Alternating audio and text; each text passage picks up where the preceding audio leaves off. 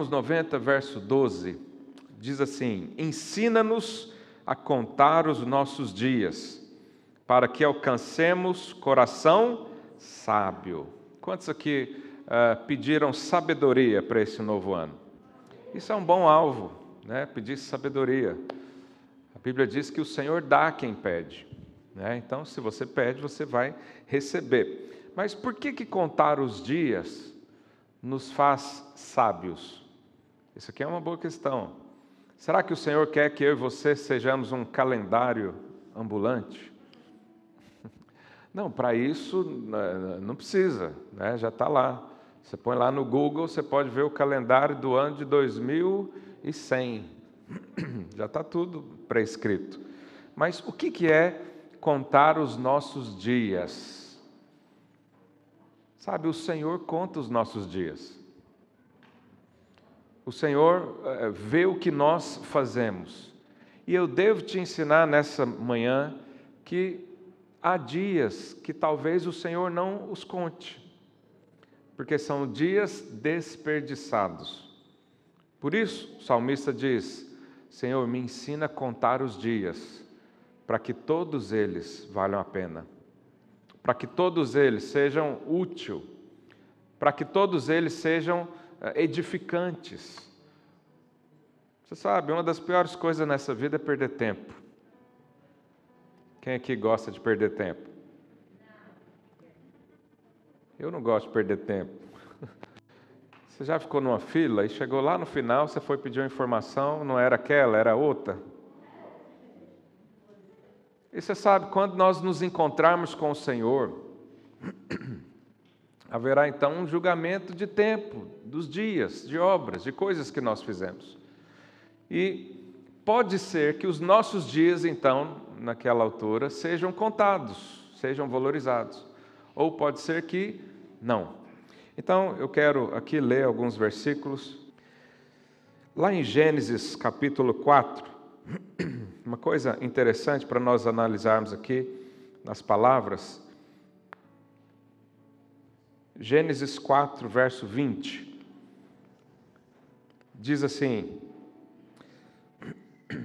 Ada deu a luz a Jabal, esse foi o pai dos que habitam em tendas e possuem gados. O nome de seu irmão era Jubal. Esse foi o pai de todos os que topam, tocam harpa e flauta. Zilá, por sua vez, deu à luz a Tubal-Caim. É, você que está procurando um nome para o seu filho, tem muitos sugestivos aí. Artífice de todo instrumento cortante, de bronze e de ferro. Aqui eu, eu peguei só um trecho dessa escritura? Porque aqui fala das, da descendência de Caim. E da descendência de Caim, você percebe que a Bíblia expõe o que, que ele, quem é, filho de quem e o que fez. Só isso. Agora, lá no capítulo 5, vem os descendentes de Adão através de Sete, que era o terceiro filho de Adão. Uh, Gênesis 5, 8. Todos os dias de Sete foram 912 anos e morreu. Enos viveu 90 anos e gerou Cainã. Depois que gerou Cainã, viveu Enos 815 anos e teve filhos e filhas. Verso 11: Todos os dias de Enos foram 905 anos e morreu. Cainã viveu 70 anos e gerou Maalalel. Depois que gerou Maalalel, viveu Cainã 840 anos e teve filhos e filhas. Você percebe aqui que a Bíblia deixa claro a diferença da descrição do que faziam. Mas também há um ponto interessante aqui, que os descendentes de Adão, a Bíblia cita, e os descendentes de Caim não cita, que é o que? Tempo de vida. Então, os descendentes de Adão, a, a Bíblia dizia quanto tempo eles tinham. Os descendentes de Caim, a Bíblia não diz, só diz o que faz, porque os seus dias não foram contados. A descendência de Caim não serviu ao Senhor, ela foi amaldiçoada, né? todo mundo sabe disso, por causa do pecado do, do homicídio do irmão Abel, e eles não seguiram o caminho do Senhor, mas sete descendentes de Adão seguiu, e a Bíblia então os contou, contou o tempo. Significa que Deus não conta o tempo quando eu e você vivíamos no pecado. Aleluia, ainda bem. Antes de você se converter ao Senhor, os seus dias não são contados diante de Deus, é como se não existissem. Eu sei que Deus se relaciona às vezes com o ímpio, eu sei que o Espírito Santo ah, traz é, o ímpio, quem não tem Cristo no coração, mas essas pessoas, quando morrerem, não terão dias para apresentarem diante do Senhor, porque os dias contados começaram quando você se converteu. Então, a sua data de conversão é o início da sua vida com Deus, é o início da contagem dos seus dias. Mas, pastor, eu converti ontem, já tenho 79 anos, o que, que eu vou fazer? Daqui a pouco eu vou te dar uma palavra sobre isso. Né, mas quantos anos você tem de convertido? Essa é a sua idade diante de Deus. Mas uma outra questão também é que Deus não conta o tempo em que não servimos a Ele. Isso também é uma questão que nós precisamos nos preocupar. Eu quero aqui ler com os irmãos, lá em Atos 13. Coloque aí para mim, por favor, Atos 13, verso 18. E suportou-lhes os maus costumes por cerca de 40 anos no deserto. Quem é bom de matemática vai guardando os números aí. 40 anos. E havendo destruído sete nações na terra de Canaã, deu-lhes essa terra por herança. Vencidos cerca de 450 anos, guarda aí, 450 anos. Depois disso, lhes deu juízes, até o profeta Samuel. Então, eles pediram um rei, e deu e Deus lhes deparou Saul, filho de Quis, da tribo de Benjamim, e isso pelo espaço de 40 anos.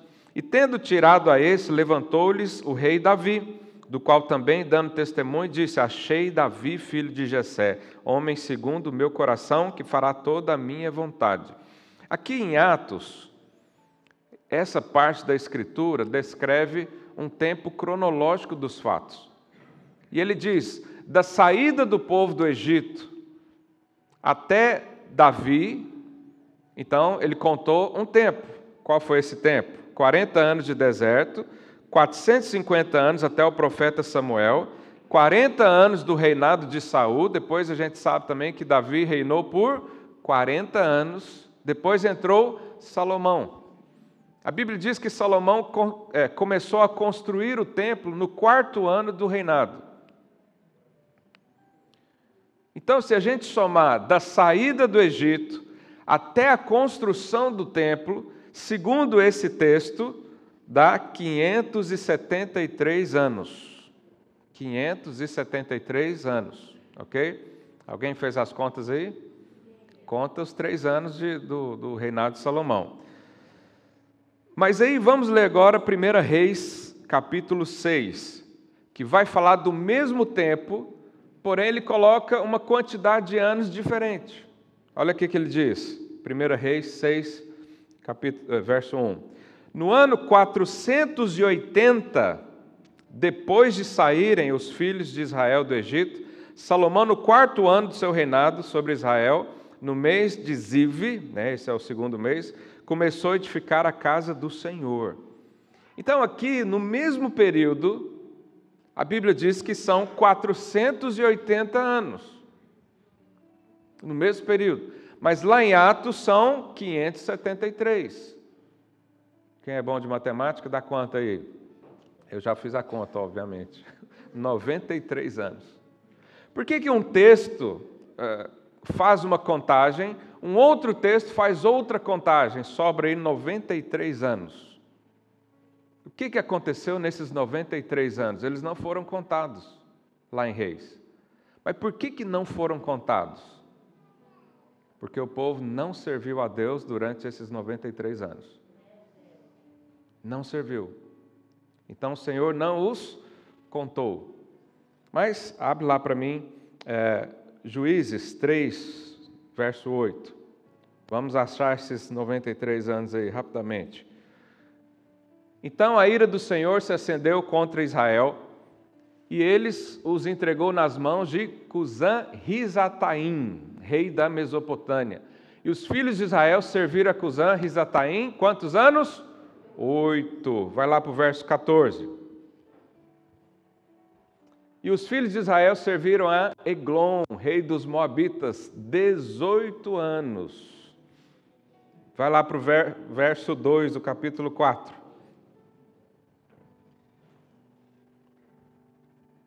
Dois, é, quatro, dois. Juízes 4, 2. Entregou o Senhor nas mãos de Jabim, rei de Canaã, que reinava em Razor. Cícera era o comandante do seu exército, o qual então habitava em Jerozo... Jerosete Ragões. Esses nomes são bacanas, né? Verso seguinte. Vamos ver o tempo. Clamaram os filhos de Israel, Senhor, por quanto Jazim tinha 90, 900 carros de ferro e por 20 anos oprimia duramente os filhos de Israel. Capítulo 6, verso 1. Fizeram os filhos de Israel que era mal perante o Senhor. Por isso o Senhor os entregou nas mãos do, dos midianitas por sete anos. E por último, capítulo 13, verso 1, diz Tendo os filhos de Israel tornado a fazer o que era mal perante o Senhor, este os entregou nas mãos dos filisteus por 40 anos. Então, 40 anos na mão dos filisteus, 7 anos na mão dos midianitas, 20 anos na mão de Jabim, 18 anos na mão de Egron e 8 anos na mão de Cusá Risataim. Qual que é a somatória? 93. Quando a Bíblia diz que o Senhor os entregou, não significa que Deus colocou lá no meio do inimigo, significa que Deus parou de proteger. Porque Israel, né, até hoje, é um povo abençoado, abençoado por Deus, por causa da aliança com Abraão. Mas, por causa do pecado né, e outros motivos, Deus então permitia que o inimigo entrasse e dominasse. E esse tempo que eles não serviram a Deus, serviram a outros reis, e naquela época os reis eram como deuses na terra, o Senhor então não conta, não contou o tempo. Mas e hoje é assim também? Sabe, nós podemos ter anos aproveitáveis quando nós servimos a Deus, mas há anos que a gente não serve a Deus. Será que esse conta? Não. Infelizmente, não. Por quê? Porque nós recebemos um chamado da parte de Deus. Nós recebemos uma vida para viver. E o Senhor vai contar esses dias. A Bíblia diz, mais para frente eu vou ler se der tempo, lá em Apocalipse, que o Senhor vai nos recompensar segundo as, as nossas obras. Mas quem que Deus vai recompensar ou o que ele vai recompensar? A obra que é feita com ele. E o que, que é obra de Deus? O que, que é uma obra feita com Deus? Será que Deus vai recompensar o dia que você veio ao culto? Será que Deus vai recompensar o dia que você foi à célula? Será que Deus vai recompensar o quê? É, é preciso entender isso. Por isso o salmista diz: ensina-nos a contar os dias, para que eu tenha o quê? Sabedoria. Eu preciso saber os meus dias. Eu preciso saber o que eu vou fazer esse ano. Eu preciso viver um cristianismo, é o título da minha pregação, um cristianismo intencional, com intenções de fazer alguma coisa. Não basta ser crente. Não basta ser chamado filho de Deus. É preciso ter intenção de trabalhar junto com Deus. E nós temos um ano pela frente. Eu quero ministrar essa palavra para gerar um encargo no seu coração, uh, por causa de um propósito. Não podemos viver nossa vida sem rumo. Paulo diz: Eu caminho não sem meta. Eu, eu tenho um objetivo. Eu tenho uma forma de viver. E se eu quiser que os meus dias sejam contados, eu preciso me encaixar dentro desse propósito. O Senhor nos deu a graça de, é, da escolha. Você pode escolher, você pode escolher inclusive servir a Deus, mas você pode escolher também não servir a Deus. Quantos cristãos eu conheço que não servem a Deus? O máximo que eles fazem é ter um bom comportamento. Mas bom comportamento e boas obras são coisas totalmente diferentes. Boas obras são as obras de Deus. Não é a obra boazinha que eu faço. Não é a obra social que às vezes eu tenho a oportunidade de fazer. Isso tudo é importante. Mas a Bíblia diz: ensina-nos a contar os nossos dias. Nós precisamos contar, saber contar os nossos dias. E nós precisamos pensar: o que nós vamos fazer esse ano? Será que vai ser um ano que vamos dar proveito ao reino de Deus? Ou vai ser mais um na minha vida e na sua vida? Sabe, viver sem ser o propósito de Deus é tempo perdido. O Senhor nos deu a graça de trabalhar com Ele. Já pensou? O Senhor te chamou de cooperador. Quem somos nós para o Senhor Todo-Poderoso, Criador dos céus e da terra, aquele que governa tudo, que pega a água dos oceanos com a mão, nos chamar para ajudá-lo? Pois é, fala aí para o seu vizinho, isso é graça de Deus. Mas é possível que a gente, é, como o apóstolo Paulo diz, torne essa graça vã. Quer dizer, o Senhor nos chamou para algo o Senhor nos deu a sua filiação, nos deu o poder do Espírito Santo, e a gente usa para coisas terrenas, só dessa vida. Sabe, se os alvos que você colocou e consagrou diante do Senhor não tem alguns lá que são eternos, que são só dessa vida, temo eu que você perca tempo.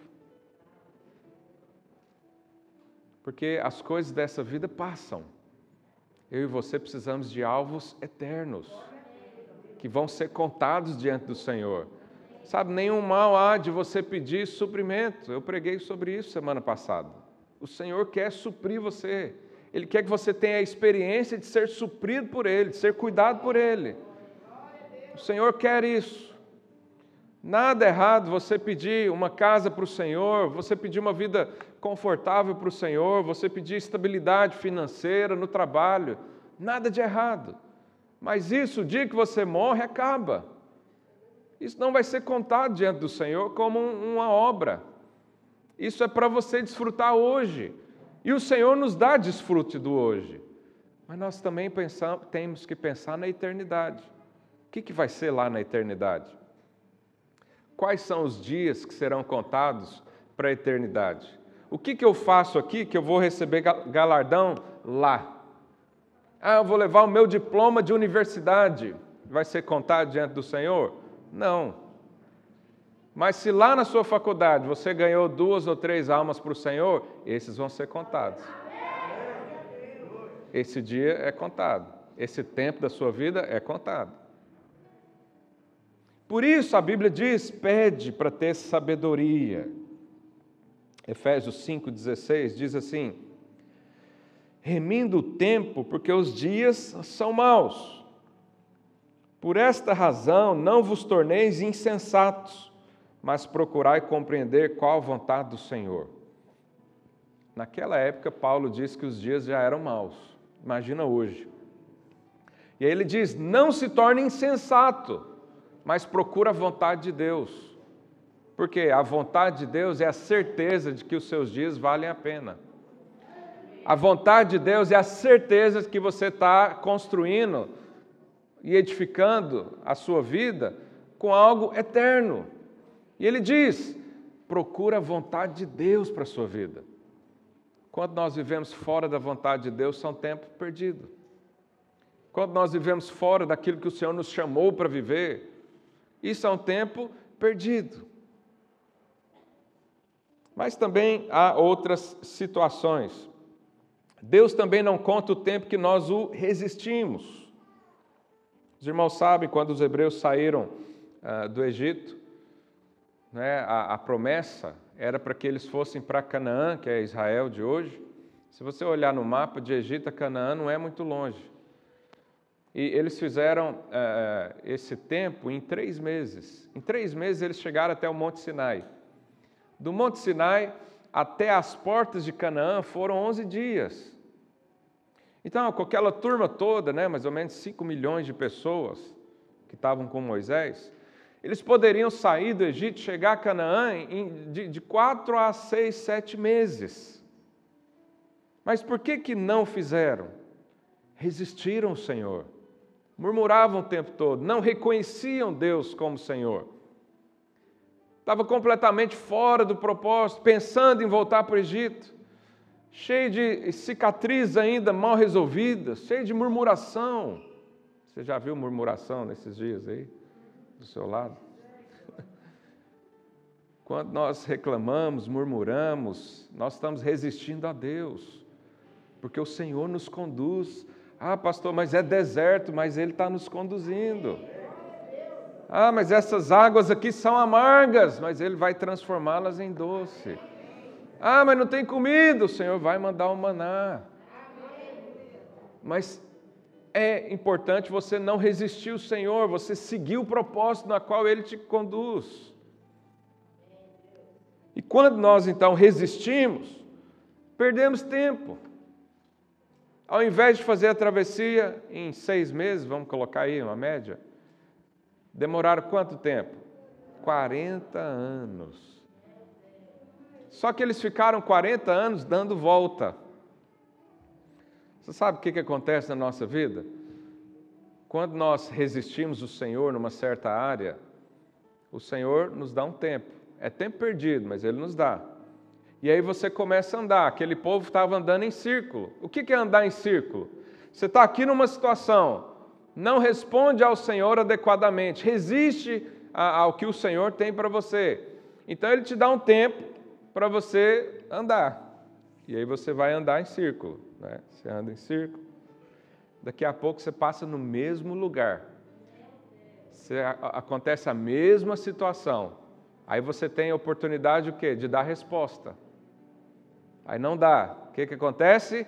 O Senhor te dá mais tempo. E aí você começa a andar pela sua vida. Volta no mesmo lugar. Sabe quando você já pensa assim? Eu acho que eu já vi esse filme. Senhor, de novo esse problema. De novo essa situação. Por que está acontecendo isso? Porque você está resistindo ao Senhor. Às vezes o caminho é tão breve, é tão rápido, mas você está resistindo. Às vezes o Senhor coloca no seu coração, perdoa tal pessoa. Você fala, não, não vou perdoar, não merece. Então tá bom, vai dar umas voltas por aí. Aí daqui a um tempo você está no mesmo lugar, o Senhor fala o quê? Perdoa. Você fala o quê? Não vou perdoar, não. Dá mais voltas. Só que esse tempo das voltas, infelizmente, ele é perdido. Perdeu tempo. Perdeu oportunidades. Uma geração inteira teve que morrer no deserto por causa disso. Resistiram o Senhor. Mas também o tempo que nós vivemos na carne também não são contados diante do Senhor. Abraão, Abraão é Abraão antes de ser Abraão. Abrão. Abrão recebeu uma promessa do Senhor, né, que ele ia ter uma descendência grande. E aí, a sua esposa Sarai era o que? Estéreo, não podia ter filhos. Aí Sarai teve uma ideia, falou: oh, eu tenho uma serva aqui egípcia e ela é saudável, né, jovem. Vamos fazer o seguinte: tenha ela como esposa e ela vai te dar o filho. E aí Abraão gostou da ideia e teve o que? Ismael.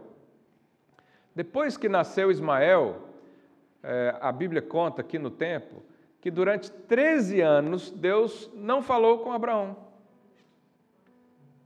Simplesmente não falou. Ele tinha 86 anos. E aí fez Ismael. Com 99, o anjo apareceu e falou o quê? Eu vou te dar um filho.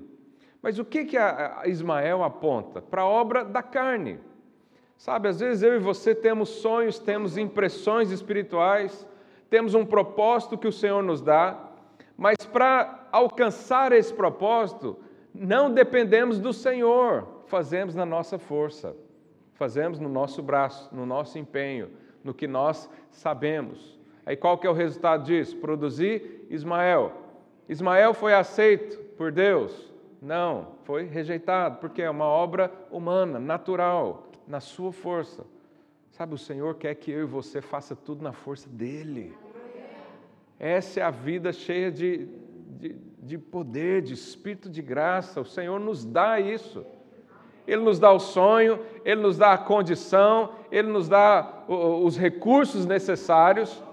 Mas se eu e você acharmos que vamos resolver as coisas na nossa força, o Senhor então faz o quê? Te dá um tempo. Como deu para os hebreus, como deu para Abraão, falou: então tá bom, pega um tempo para você. Só que esse tempo vai ser contado diante de Deus? Não, é um tempo perdido. Abraão não precisava esperar até 99 anos para nascer Isaac, bastava ele depender do Senhor.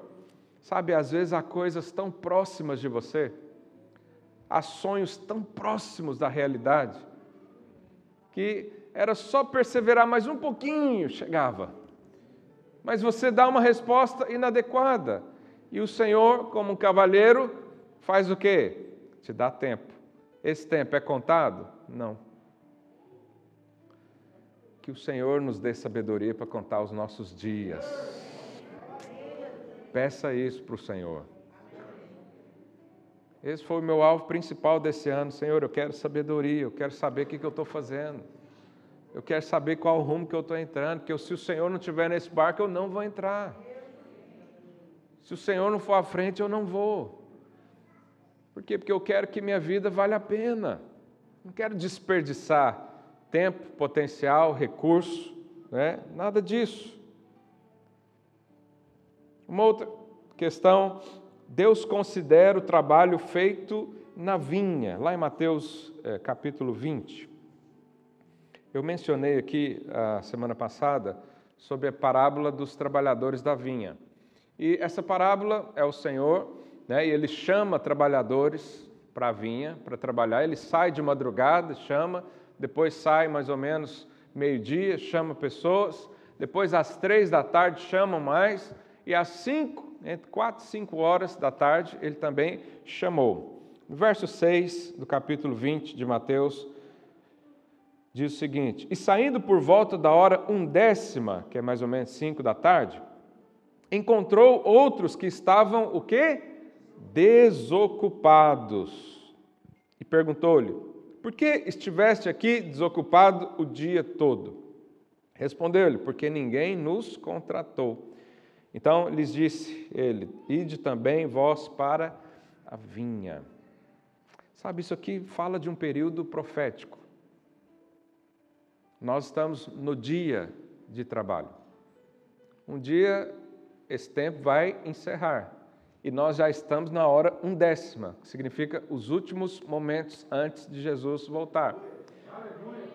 E ele nos convidou para trabalhar com ele. Mas sabe, quem estava na praça, não trabalhando na vinha, a Bíblia diz que eles estavam desocupados, ociosos, sem fazer nada. Por quê? Porque o Senhor conta quando você trabalha na vinha. Isso aqui, nós precisamos, talvez eu precisava pregar um, um, um dia só sobre isso. O que é estar na vinha? É literalmente ser um crente intencional, de frutos, de obras, que ele tem algo para mostrar, ele tem algo para dizer que está fazendo. Sabe, eu não quero condenar ninguém, mas se o Senhor viesse hoje, você estaria encaixado em qual uh, dessas questões? Você estaria trabalhando na vinha ou você estaria ocioso? Se algo diz aí que você está ocioso, hoje é o dia para você posicionar. Porque os trabalhadores da vinha, eles trabalham mesmo. E é interessante que aqui mostra tanta graça e favor de Deus, porque quem foi chamado na hora undécima, ele recebeu a mesma quantia daqueles que foram chamados de madrugada. Significa que Deus pode multiplicar o seu trabalho. Às vezes você se converteu já tarde, às vezes você está se posicionando já tarde, você diz: Eu vejo tantos jovens servindo ao Senhor e eu estou aqui velho já e não faço nada. Será que Deus vai contar os meus dias também? Será que minha vida vai ser uma vida de proveito? Sim, pode ser. Porque Ele multiplica o seu trabalho, Ele multiplica o seu fruto, Ele multiplica o seu rendimento, Ele multiplica a sua força. Por quê? Porque Deus é um Deus multiplicador. Mas eu preciso avaliar minha vida segundo isso. Eu preciso saber se eu estou trabalhando na vinha. Eu preciso saber se eu estou fazendo o que o Senhor me chamou para fazer. Porque se eu não estiver trabalhando no que o Senhor me chamou para fazer, esses dias são perdidos. Falei para o seu vizinho: não perca os seus dias, são muito preciosos. O Senhor disse que os, brancos, os campos já estão brancos, já é tempo de colheita. Aquele tipo de oração, Senhor, é da tua vontade que eu trabalhe para o Senhor, isso não existe mais desde Jesus, porque Ele já te chamou, está escrito.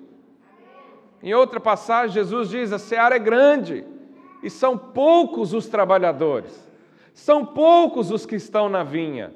São poucos os que dizem, Deus, seja feita a tua vontade na, na, na terra como é feita no céu. São poucos. E Jesus diz: ora para que o Senhor envie mais trabalhadores. Sabe, nesse dia de hoje, eu oro para que você seja um trabalhador. E o que é ser um trabalhador? É ser um crente intencional. você tem intenções de trabalhar para o Senhor. O Senhor não te chamou para ser advogado, médico, juiz, contabilista. que mais? Corretor, decorador. O Senhor não te chamou para isso. Isso é, é uma coisa que você escolhe nessa vida. O Senhor te chamou para ser como Cristo é. Então, quando eu entendo isso, eu vou para o meu trabalho, no qual eu escolho, o Senhor pode nos ajudar a escolher isso, com a intenção de fazer outra coisa. Eu vou lá fazer contas com intenções de ganhar o colega do lado. Eu vou lá trabalhar, às vezes você trabalha carregando peso. Você põe uma lata de tinta nas costas, né? Tem alguns irmãos que trabalham com isso, sobe a escada, Aí você lembra, eu, o, o fardo de Jesus é leve. Eu vou mostrar isso para as pessoas. Você pode até usar essa expressão.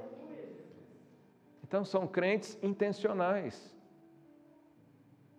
Eles acordam todo dia já pensando, Deus, o que é para eu fazer hoje? Porque o trabalho você já sabe. O trabalho está lá. Você tem o gerente, você tem seu diretor, você tem seu chefe. Ele vai mandar o que você faz. Mas e a sua vida cristã? Também há um Senhor. Também há direções. Também há propósito. Também há como fazer. Esse é um crente intencional. Ele tem as suas redes sociais, nada de errado sair na praia, fazer uma selfie mostrando o mar. Nada de errado. Mas coloca a intenção aí. Fala de Jesus.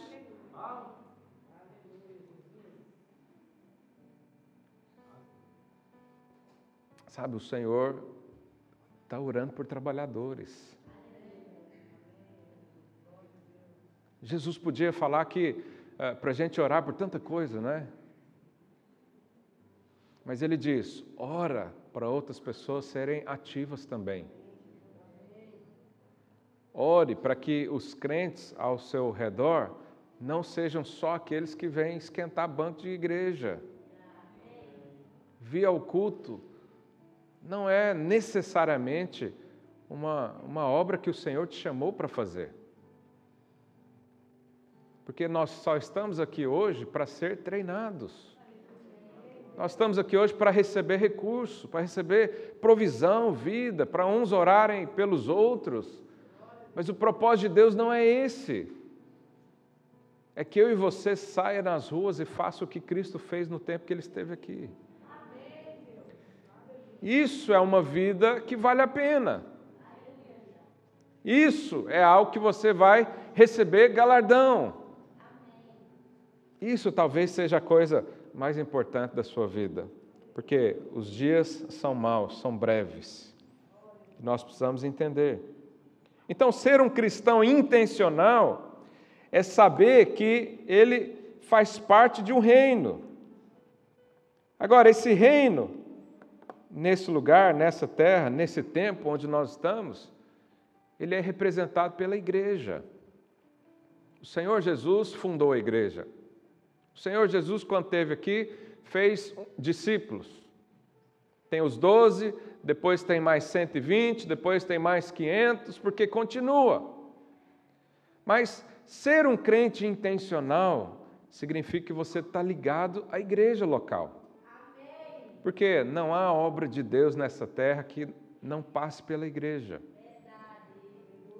Porque a igreja foi o modo que Deus escolheu para uh, ser palpável. Eu às vezes vejo pessoas falando: não, eu não vou à igreja porque eu sou a igreja. Isso é um discurso bonito, a gente crê nisso também. Não, eu, eu não preciso estar ligado a pessoas porque Jesus é o meu pastor. Isso é verdade também. É um discurso bonito também. Mas qual é o fruto disso? Às vezes é nenhum. Será que esse é o modo operante de Cristo? Se ele não quisesse que nós fizéssemos isso aqui, reuniões, comunhão, ele não teria feito dessa forma. Hoje nós só continuamos o que ele fez. Hoje nós continuamos o que ele iniciou. E olha o que a Bíblia diz lá em Colossenses 2,19. E não retendo a cabeça, do qual todo o corpo, suprido e bem vinculado, por suas juntas e ligamentos, cresce o crescimento que procede de quem? De Deus. Sabe, um cristão intencional, ele está ligado a algum lugar nessa terra. Ele está ligado a alguma igreja, ele, tá, ele faz parte daquilo. Ele vai para lá com intenções de servir. Ele vai para lá com intenção de arregaçar a manga e trabalhar. Um crente que faz a vontade de Deus e cresce o crescimento de Deus, ele está vinculado. Olha aqui, tem três palavras nesse versículo: vínculo, juntas e ligamentos. Ah, pastor, eu não gosto de trabalhar com pessoas. Então, meu irmão, o céu vai ser esquisito para você, porque lá vai estar cheio de pessoas. Ah, mas lá todos são perfeitos. Esse é o prisma de Deus. Mas eu e você podemos ter esse prisma aqui hoje também. E aqui o Espírito Santo nos molda a ver assim, a enxergar a, a perfeição na unidade, a enxergar um, o, o propósito na unidade.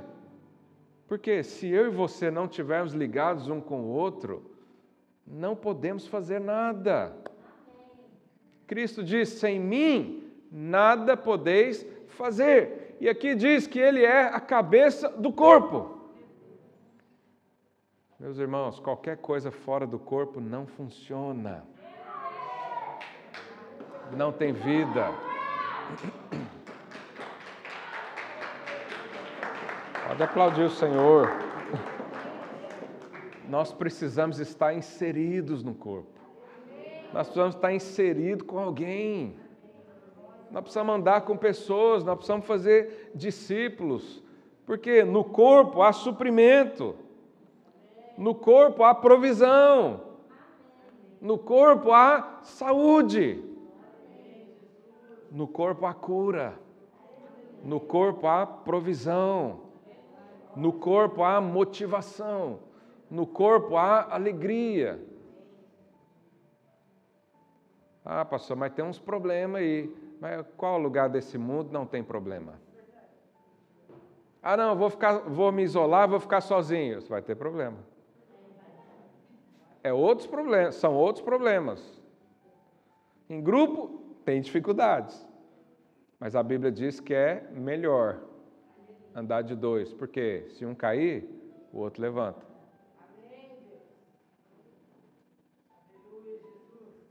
É melhor estar dois, porque no frio um aquece o outro. Então, se eu e você entendermos que a vontade do Senhor é estar inserido no reino, entendermos que para eu edificar o reino eu tenho que estar inserido numa comunidade local, porque sozinho é impossível. Então é muito provável que os seus dias é, serão úteis ao Senhor. Porque aqui nós vamos impulsionar uns aos outros. Aqui, se um está desmotivado, o outro já pega no braço e levanta. Se um está doente, o outro vai lá e ajuda, compra o remédio. Ora, se não curar, leva no hospital. Né? E é assim que nós vivemos. E qualquer coisa fora do corpo não gera vida. Tira um dedo seu, põe lá na, na geladeira para você ver. Ele não vai crescer. Ele vai murchar. Ele vai ter um aspecto de morte.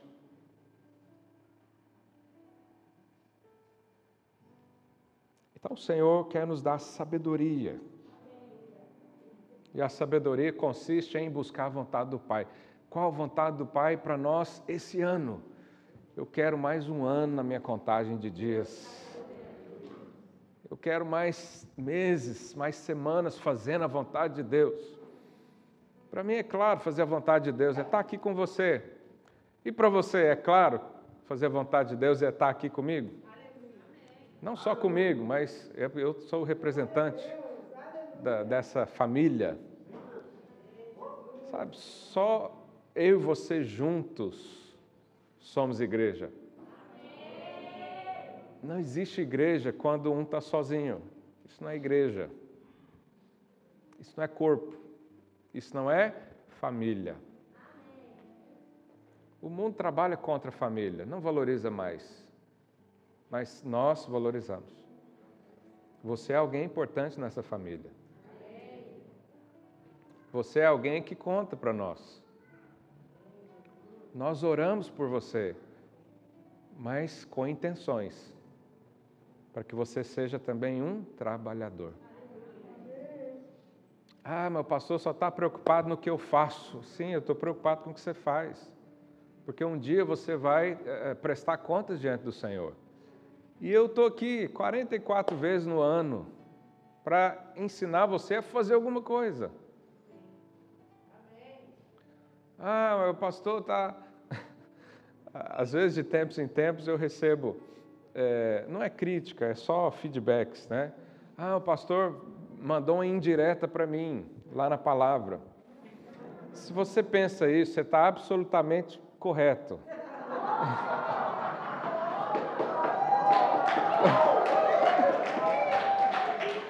Mas não é indireta, é direta. Porque esse é meu trabalho. Meu trabalho é vir aqui te ensinar alguma coisa. Então você tem a sensação, o pastor está falando algo para mim, pode crer que é verdade. É para você mesmo. Que eu quero que você seja um vencedor. E há situações da nossa vida onde a gente pensa, perdi tempo. E agora? O que, que eu faço? Perdi tempo. Sabe, há uma palavra de graça para você hoje. O Senhor vai restituir o que foi perdido.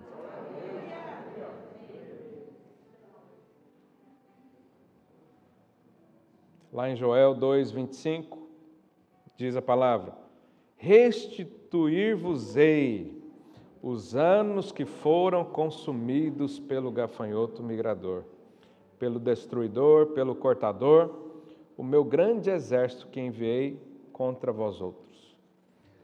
Sabe, se os anos foram perdidos, o Senhor fala para você: eu vou restituir. Apenas entre no propósito. Está aí a chave da sua vida hoje. Ah, pastor, talvez nenhum ano da minha vida foi contado, que eu, eu não, não, não faço nada para o Senhor. Pois é, o Senhor pode fazer daqui para frente muito mais do que você faria sozinho. Porque Deus é multiplicador. Mas o que, que importa hoje? Que eu e você passemos a contar os dias. Contar os dias é mais ou menos assim: hoje eu vou trabalhar para o Senhor. Eu vou lá para o trabalho, eu vou falar da parte do Senhor. Contar os dias é se envolver na igreja local, é abrir a sua casa com intenções de que pessoas se convertam lá. Isso é fazer a obra do Senhor. Contar os dias é fazer, é, se envolver na nossa igreja. Faz os cursos de líder, o curso de maturidade no espírito, para que você tenha ferramentas nas mãos e saiba trabalhar. Contar os dias é falar, Senhor, mostra a tua vontade para mim. Contar os dias é deixar o Espírito Santo conduzir a sua vida. Qualquer outra coisa fora disso não é reino de Deus. São dias perdidos. Ah, mas e quando eu viajo e tiro férias? Não, o Senhor deixa você descansar. O Senhor é o Deus do descanso. Mas sabe, quem trabalha para o Senhor não se sente cansado. As suas forças são renovadas automaticamente.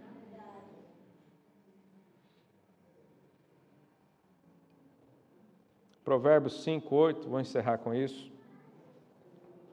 A Bíblia diz: Afasta do teu caminho a mulher adúltera, e não te aproximes da porta da sua casa para que não des a outra a tua honra. Para que não dê tua honra. Mas também diz: nem os teus anos a cruéis. Ou seja, não perca tempo. Aqui a Bíblia fala da mulher adúltera. mulher adúltera aqui aponta para o pecado, né? mas também pode ser qualquer outra coisa que queira adulterar a sua vida. O que é o adultério? O adultério significa colocar coisas que não são dali, são adulterados. É colocar um elemento diferente no casamento, uma outra pessoa. Mas isso pode se aplicar em várias ah, áreas da nossa vida. Você pode colocar elementos diferentes dentro do seu propósito com Deus, que vai te separar de Deus. O dinheiro pode separar você de Deus. Os maus relacionamentos podem separar de Deus. O pecado que você é, é, é, foi liberto, mas continua vivendo, isso pode separar você do Senhor. Não separa Ele de você, mas separa você dele, porque você se distancia, você se sente inapto. E aí a Bíblia diz: Afasta do seu caminho essas coisas que tiram você do propósito, para que você não perca anos. Então, há duas palavras aqui para nós.